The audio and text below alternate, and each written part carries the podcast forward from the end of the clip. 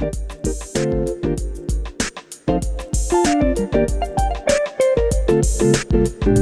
ク先生の介護よもやま話。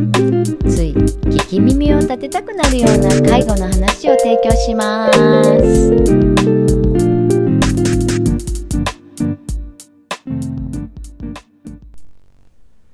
こんにちは、酒井です。こんにちは角ですはい、これはあの先週の質問から入りたいんですけれども、えーいただいたメールでですね、犬を3匹飼ってて、2匹がちょっと立て続けに亡くなってしまったという方からのメールで、まあ、たくさん癒されたけれどもそれと同時に人の命もペットの命も同じと思うのは私だけでしょうかあとはよろくちゃんに対しての思いってどんな感じですか？というような内容でうん。質問が来ていまあす。りがたいですよね。初めての質問メール。うん。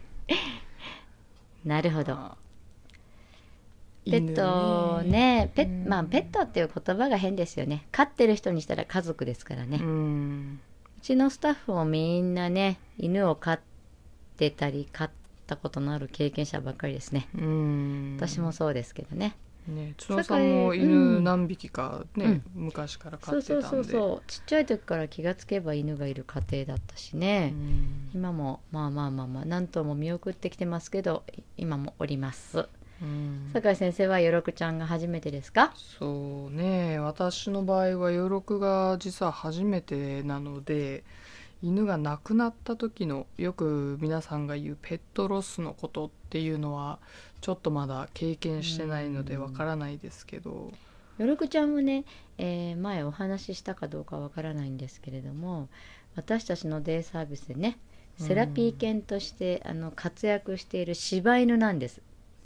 もうアメリカ生まれの柴犬ってめっちゃ面白いよね。そうね。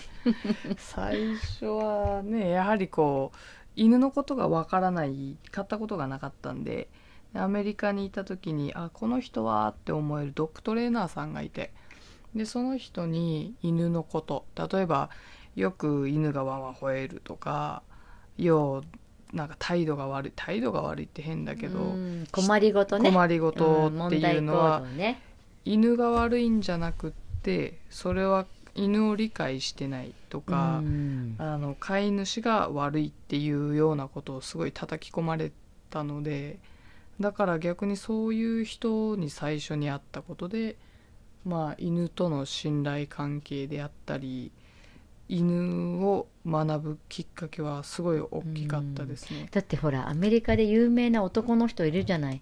問題行動のある犬の絵に行ってうん。うん。なんかこうあなたたちのこの態度が犬をこうさせてるって言って本当にね治るんですよね、犬の態度がね、もうだから犬ってやっぱり信頼関係は大事だなって思います。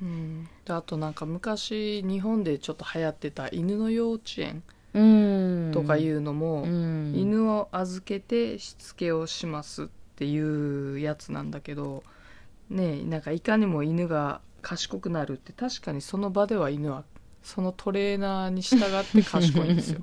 でも犬に犬が家に帰ると問題行動っていうのはその飼い主がやっぱり理解してないとか行動うん。ができてないっていうので、うん。結局犬がやりたい放題になっちゃうっていうところですもんね。うん。うちもね昔かつて飼ってた今の犬じゃないんだけどのうちの一匹がどうやってもねバイクに吠えるんですよ。でなんで吠えるのかなって思った時に「犬の問題行動」っていう本にねうん。図書館で出会ってで読んだら犬はそのバイクが嫌いってでワンワンワンワンって吠えたと同時にバイクは別に犬の鳴き声に反応したわけじゃないけど立ち去るじゃないですか。うん。っていうと犬の中には俺が吠えるとこいつはどいていくっていうのね、そういうのがあるらしいんですよ。うん。うん。でだからそこにはそのバイクと犬の関係を見直すとその問題行動が治るって書いてあってね、うん。犬もいろいろこう何、えーアンカーとトリガーですか？うん。英語で言う、うんなんかきっかけと結果みたいのがね、うん。あるんだなっていうのが分かってあの日本人はね犬にとっても優しいんであんまりこう教育とかっていうのがまあ少ないんだけれどもその結果持て余してね、うん。年間何千とまあ何万とかわかんないけど殺処処分されたりしてるんだけどあの欧米の方ではやっぱり歴史が長い分ね。うん。ちゃんとそういうところはきちっとしてますよね。うん。まあ人にもやるけどね。うん。うん。でもねやっぱりね家族なんですよ。うん。そう思いますうね、ん。やっぱりきちんとトレーニングすればするほど。違うの。しなくてもバカな犬であもー可愛いのよ。だからうちのねうん。デイサービスに来られる利用者さんとかでも犬がすごく好きで見送って飼いたいけれども今の自分の年齢を考えるとねうん。後が引き受けてくれる人がいないとどうかなっていうのがあって、諦めてますっていう方多いですよね。そうね。でもうちの利用者をのか話を聞けば聞くほどすごい犬のこと大切に思ってたなって思うからこそ気軽に今の。年になって飼えないっていうのが伝わりますね、うん。今犬を飼うとやっぱ散歩に連れてってあげれないとか私の方が先に死んだらうん。その後のね犬のことを考えると飼えないとか。うん。だから余計余力がタックにいることで意味がある意よねだけどね余六先生ね。うん、結構シビアですね。なんかね。そこは犬。そうそうそう。そこはね彼はすごいシビアでね。なんかいいクオリティの高い餌をねうん。持ってきてくれる利用者さんはね出迎えますよね、うん。それで他は呼んでもお前何もないんかいって思って思って。でも彼のすごいところは別に餌関係なくねうん。この利用者さんが今日弱ってるなとかタックの中で急にむせたりしてちょっと苦しそうだなっていう時に寄ってきますよね、うん。膝に手かけたりね。うん。あこれはすごい彼の能力だなと思って、うんそうね。うん。本当餌がある時は間違いなく寄ってきますね。飼い主よりねだけどね本当あ今日はこの人ちょっと弱ってるなって思う人には大概近くに行ってる挨拶してるからうん。それはすごいなと思いますね。そこはねあの私が余六先生と呼びたいところのねうん。一員なんですよ、まああの近くにねあの精神障害の方とかの作業所があってねそこからも訪ねてきてくださる方があるんだけどあのまあその扱い方がねうん。わからなくって余力をギュッと抱きしめたりこう追いかけてギュッと触る場面があって、普段その人が来ると余力ちゃんは逃げるんですよね。でもその人がやっぱりこう心の病がちょっとあのマックスになってねうん。こうトーンダウンして意気消沈してる時にはね自分からねうん。その人に向かっていて触らせたりするっていうのはすごいなと思いますね。ちゃんとね横に寄ってなんか触ってもいいよぐらいな普段から考えられないもんね。ふ普段そういう人が来るともうかけてねベッドの下とかにねうん。潜り込んで出てこないのにね、そうそう。そこはだから彼のすごいところかなって思いますね。まあだからね余力が逃げてるうちはあんたはまあ元気って元気ことよってってことやね。いうことでうん。でもいずれにしても自分もこう何頭も犬を飼ってきて思うけどあのー自分の子供たちがねちっちゃい時にお母さんやお父さんにも言えないこと？で友達にも言えないことをよく犬にね語りかけてねこうなでなでしてる場面があったんですよ。うん。私は何を話してたか分かんないけど。だからよくねそのうちのワンコにね「あんたが喋れたら怖いね」って。家の内部事情全部わかるねみたいな話をしてたんだけど。でも話さないけど受け入れてくれる。ってそこがポイントなのかなって。うん。今ってほら話したい人いっぱいいるけど聞いてくれる人少ないじゃないですか。うん。特に否定せずに多分うちの子供たちとかでも私に何かを言えば親としての意見が返ってくると思って言えないことでもねこう黙ってその犬の怪我を撫でながらうん。話すことで聞いてもらえるだけで安心っていうのがあったのかなって、うんだからそうね。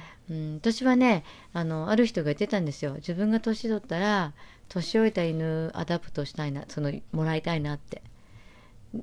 若い犬はもう手に負えないけどある程度落ち着いてたら自分と一緒にいい時間過ごせるかなっていうのを聞いてあそういうのも今後増えてくるのかなって。うん。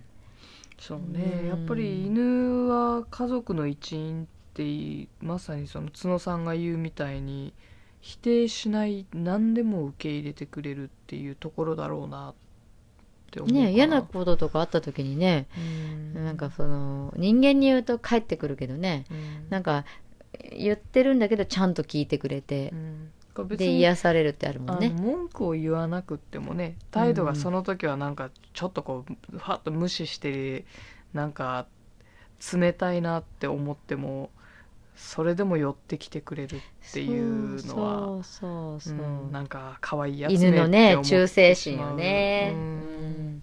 現代人には必要ななんか存在なんですかね。そう。うん。うん。まあそれだけねなんとなくね家族間のねあのー仲が希薄になってるのかなっていう気もしますけどね。でもいずれにしても日本ではその家の中で犬を飼うっていう歴史が短いのでどっちかっていうと外飼いって多いじゃないですか。でもその中で飼うことによってよりこう見たり聞いたりうん。通じ合うものがあるっていう意味でねうんやっぱり大事かなと思います。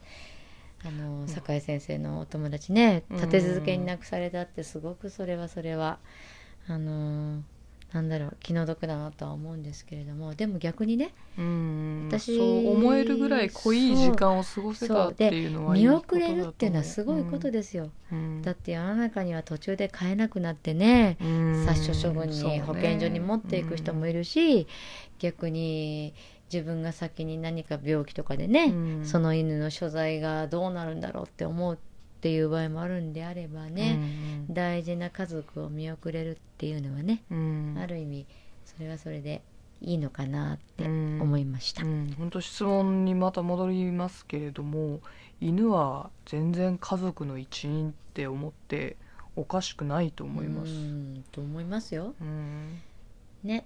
うん、気軽にねうん。犬だからってポンって捨てるんじゃなくて。もちろんごめんなさい。私の友達めっちゃ猫好きなんで猫もそうです。そうね。そうね。まあまあ、うん。ペットってまあ大きく言えばね。インコでもね、うん、なんでも金魚でもね。熱帯魚でうも、ん。やっぱりこう世話をして、うん。で一緒に時間を共有するっていうそれもあるしこう通じるものってあるじゃないですか、だからなんだろうあの家の中で一緒に時間を過ごす人っていうのはみんな家族なんかなって思いますね。うんはい。はい。ということで。はい。また次回もね、何かそういうメール等をいただいたらねそういうお話もしたいなと思いますし、そうでなければ私たちの方からよもやま話として またなんか引っ張ってまいりますので。はい。それではまた来週お楽しみに。はい。失礼します